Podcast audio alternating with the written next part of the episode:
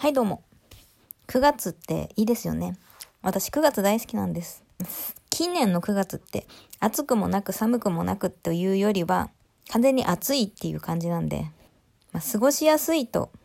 断言はしづらいですが、それでもやっぱり真夏と比べたら全然過ごしやすいし、何より今までの人生9月にね、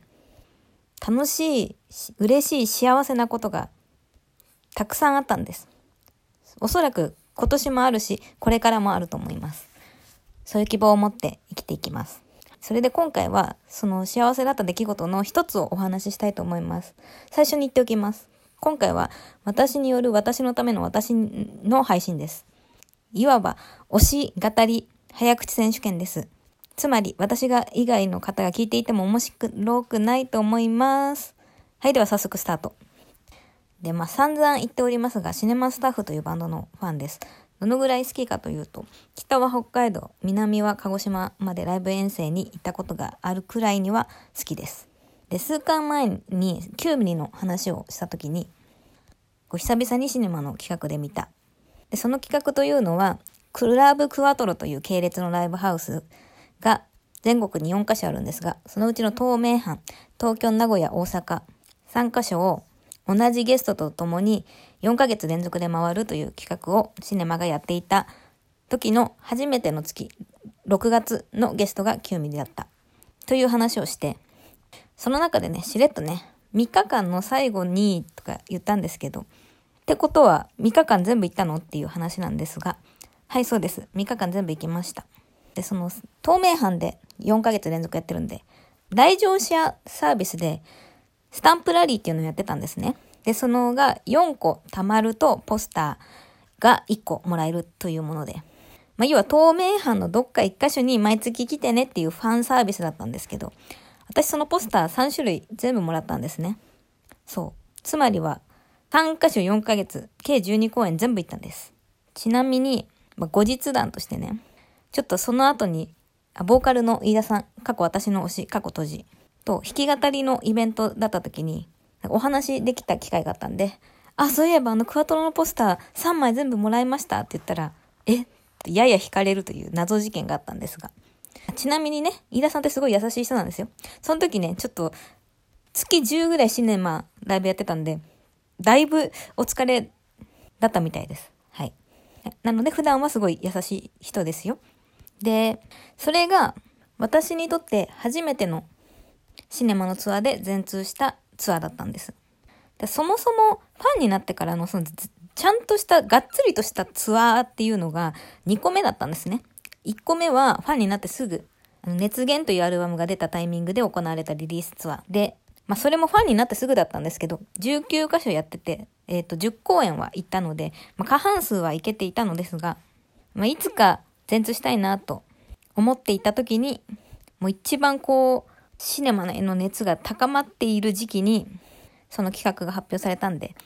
あの、9ミリ、ゲストが9ミリって決まる前からもうそれは全部行こうって決めてたんですね、12公演。しかもね、その、あ最初のね、熱源ツアーって、全国ツアーだったんで、まあ、それこそ北海道とか、もっと四国とか、まあ、さらにはね、ちょっとこう、行きづらい地、地方とかもあったんで、まあ、なかなか全通するのは難しいといった具合だったのですが、一方でね、その、バトルオブクワトロ、あ、バトルオブクワトロっていうタイトルだったんですが、まあ、対バンがいたからバトルってついてたのかな？うん。まあ、とりあえずそれは、その東名阪のクワトロだったんで、で、東京が4カ所。で、私、関東在住なんで、その東京は、まあ、つまりは遠征にならない。なので、4カ所は遠征にならないんですね。で、残り2カ所の名古屋と大阪もね、もうなんか遠征じゃないんですよ、もはや。もうバスでパッて行ってバスでパッて帰ってこられるので。なんでも難易度的にはもう超簡単なんですね。イージーイージーなんですね。でね、ちなみにね、シネマね、その時期にそのクワトロツアーは6、7、8、9でやってたんですけど、8月からね、別のツアーももう一個やってたんですよ。あの、アルカラっていうバンドとスプリットシングルを出したんで、そのレコ発ツアーをやってて、それはまさに全国ツアーだったんで、なので私もそれは半分ぐらいしか行けなかったんですけど、二つのツアー同時にやってたんですね。なので飯田さんもだいぶお疲れだったんです。そりゃそうだよと。月10ぐらいライブやってたんで、ちょっと頭おかしかったですね。シネマさん。で、そのアルカラとのツアーよりもクワトロを優先したい理由がいくつかあって、まあ一つはね、シンプルにそっちの方が先に発表されてたっていうのもあるんですが、二つ目はね、そのアルカラとはスプリットだから平等なんですね。どっちが上とかないんですが、そのクワトロの企画はシネマが主催なんで、ホストなんで、絶対高校だし、もちろんアンコールもあるし、でもまあ持ち時間も長めだしっていうのがあって。でね、まあ、クワトロツアーね、発表された時ね、実はね、これワンマンだったらよかったなと思ったんですよ。ツーマンって疲れるし、ワンマンの方がもちろん長いしね、シネマの尺が。でもまあ、その初めての月が9ミリだったんで、あ、やったーと思って、もう昔大好きなバンドだったからね。まあ、これならツーマンでもいいかと思っていたのですが、7、8月の対バンをこう発表になった時に、ああ、なるほどって思ったんです。あの、好きとか嫌いとかじゃなくて、知らなかったんですね。ほとんど。なのでまあ、あ、これ、1時間経ってみるのちょっと辛いかも。と思いつつも、まあ、かもなく不可もなくっていう感じのアーティストさんだったんで、まあ、ライブ見たら好きになるかもと思ったので、全然前向きな気持ちで迎えてね。で、そしたら7、8のライブ。あ、待って、6月のライブのそもそも感想言ってなかった。まずね、6月のね、ライブの、初日のね、ツアー12公演の初日の1曲目がね、竹下通りクラウドサーフって曲なんだ、曲だったんですけど、まあ、その曲私ずーっとライブで聴きたくて、でも聴けてなかった曲で、もうそのイントロ聴いた瞬間にもう頭のなんかアドレナリンがブワーって出てもはい、このツアー最高。はい、最高確定ってなったんですね。で、そっから7、8と続いてって、そのシネマすごいのがね、もうセットリストがね、もう凝ってて、とにかく。毎月じゃなくて毎回違ったんですね。同じ月でも昨日と全然違う瀬取りだったりとかして。すごい忙しいはずなのにどうやってやってるんだろうってもう本当にすごいなってもう、ますます大好きになったのですが。まあね、その嬉しいことがたくさんあるツアー、どんどんどんどんどんどん楽しくて、毎月クワトロに通うのが本当に楽しみで、クワトロにいる時間が本当に幸せで。でも初めて全通するツアーなんで、もうどんどんどんどんこのツアーに対する思い入れとかが増していって、特別なものに最終月にはなっていたんですね。で、もうね、7、8がその、まあ、ゲストは自分があんまり知らなかったバンドだったんですけど、シネマが最高のライブをしてくれるから、まあ、対バン別に、まあ、そんなに誰でもいいかなって感じだったんですけど、ただね、その、初月のね、6月の対バンが9ミリで、高校生の時大好きなバンドだったから、まあ、その特別なツアーの締め締めの9月はまた自分の知ってる、あわよくば好きなバンドだったらいいなーって思っていたんですが、まあ、る日ね、9月のバンドはこの人たちですパーって発表になった時に、マジかと思って。その7、8月は可もなく不可もなくだったんですけど、9月のバンドは不可だったんです。まあ、なんでか。シンプルに偏見です。あの、一曲も知らなかったんです、その人たちのことも。知らなかったけど、もう絶対に好きになれないっていう予感があったんですよ、もう。その、バンドを聴いてる歴がもう10年になったんで、なんとなくもう自分の好き嫌いはもうわかると。もう雰囲気でわかる。この人たちのことを私は絶対に好きになれないと。最後がこれかと思って。いや、もっと仲いいバンドでいろいろいるじゃん、シネマさんよ、と思いつつも、まあまあま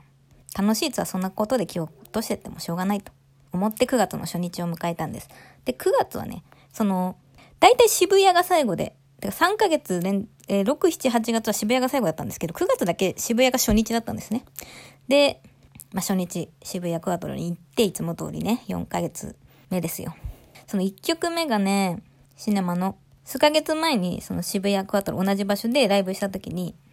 あ、それは別のバンドのお呼ばれでね、ゲスト側で出た時だったんですけど、ちょっと飯田さん、ボーカルのね、飯田さんが歌えなくなってしまった曲があるんですね。それを1曲目で歌ったんですよ。もうそういうところ、そういうところがもう大好きなんです。で、やっぱり、このツアー特別だな、シネマスタッフ特別だなって思ってて、で、あと2箇所で終わっちゃうの寂しいなって思いながら迎えた2日目の名古屋なんですが、私、実はこの2日目の名古屋を一番楽しみにしてたんです。なぜか、整理番号が1桁だったからです。なので、その先月の8月の時に、終わった時にね、飯田さんのマイクの位置を確認して、ここに来ればいい。ここに来れば飯田さんの前々だっていう一応入念に確認したんです。あの、ツーマンなんで、前のバンドのセッティングに惑わされたらいけないんでね。で、あ、普通ね、ボーカル真ん中なんだから真ん中だったらそんなんいらないじゃないかと思われるかもしれないのですが、飯田さんってボーカルなんですけど、立ち位置が上手なんです。で、真ん中にギターの辻さんがいるんです。だから、普通だったらギタリストの位置。あとまあ、普通だったら3ピースのギターボーカルがいる位置に、飯田さんは4ピースなんですけど、ボーカルなんですけど、いるんです。で、しかも飯田さんってね、やっぱボーカルなんでね、なんだかんだ一番人気があるんで、そのど、上手側から埋まっていくので、こう一桁でもね、その真ん前に行けるかっていうのはね、当日にならないとわかんないんです。結構気が気じゃないんです、毎回。なのですが、その日はね、運よく、前、私の前までの人たちが真ん中だったり下手だったりに行っていたので、もう上手がら空きだったんですね。でも、あんだけ入念に確認して飯田さんのマイクがあるであろう位置について、計画通り、よしよしと思っていたところに、パッとね、前見たら、お立ち台があるのを見つけたんですよ。んん？これは？と思ったところで、ちょうど12分経ちそうなので、じゃあ、これ楽しんで3編ぐらいやろうかな。じゃあ、パート2と思われるものに続く。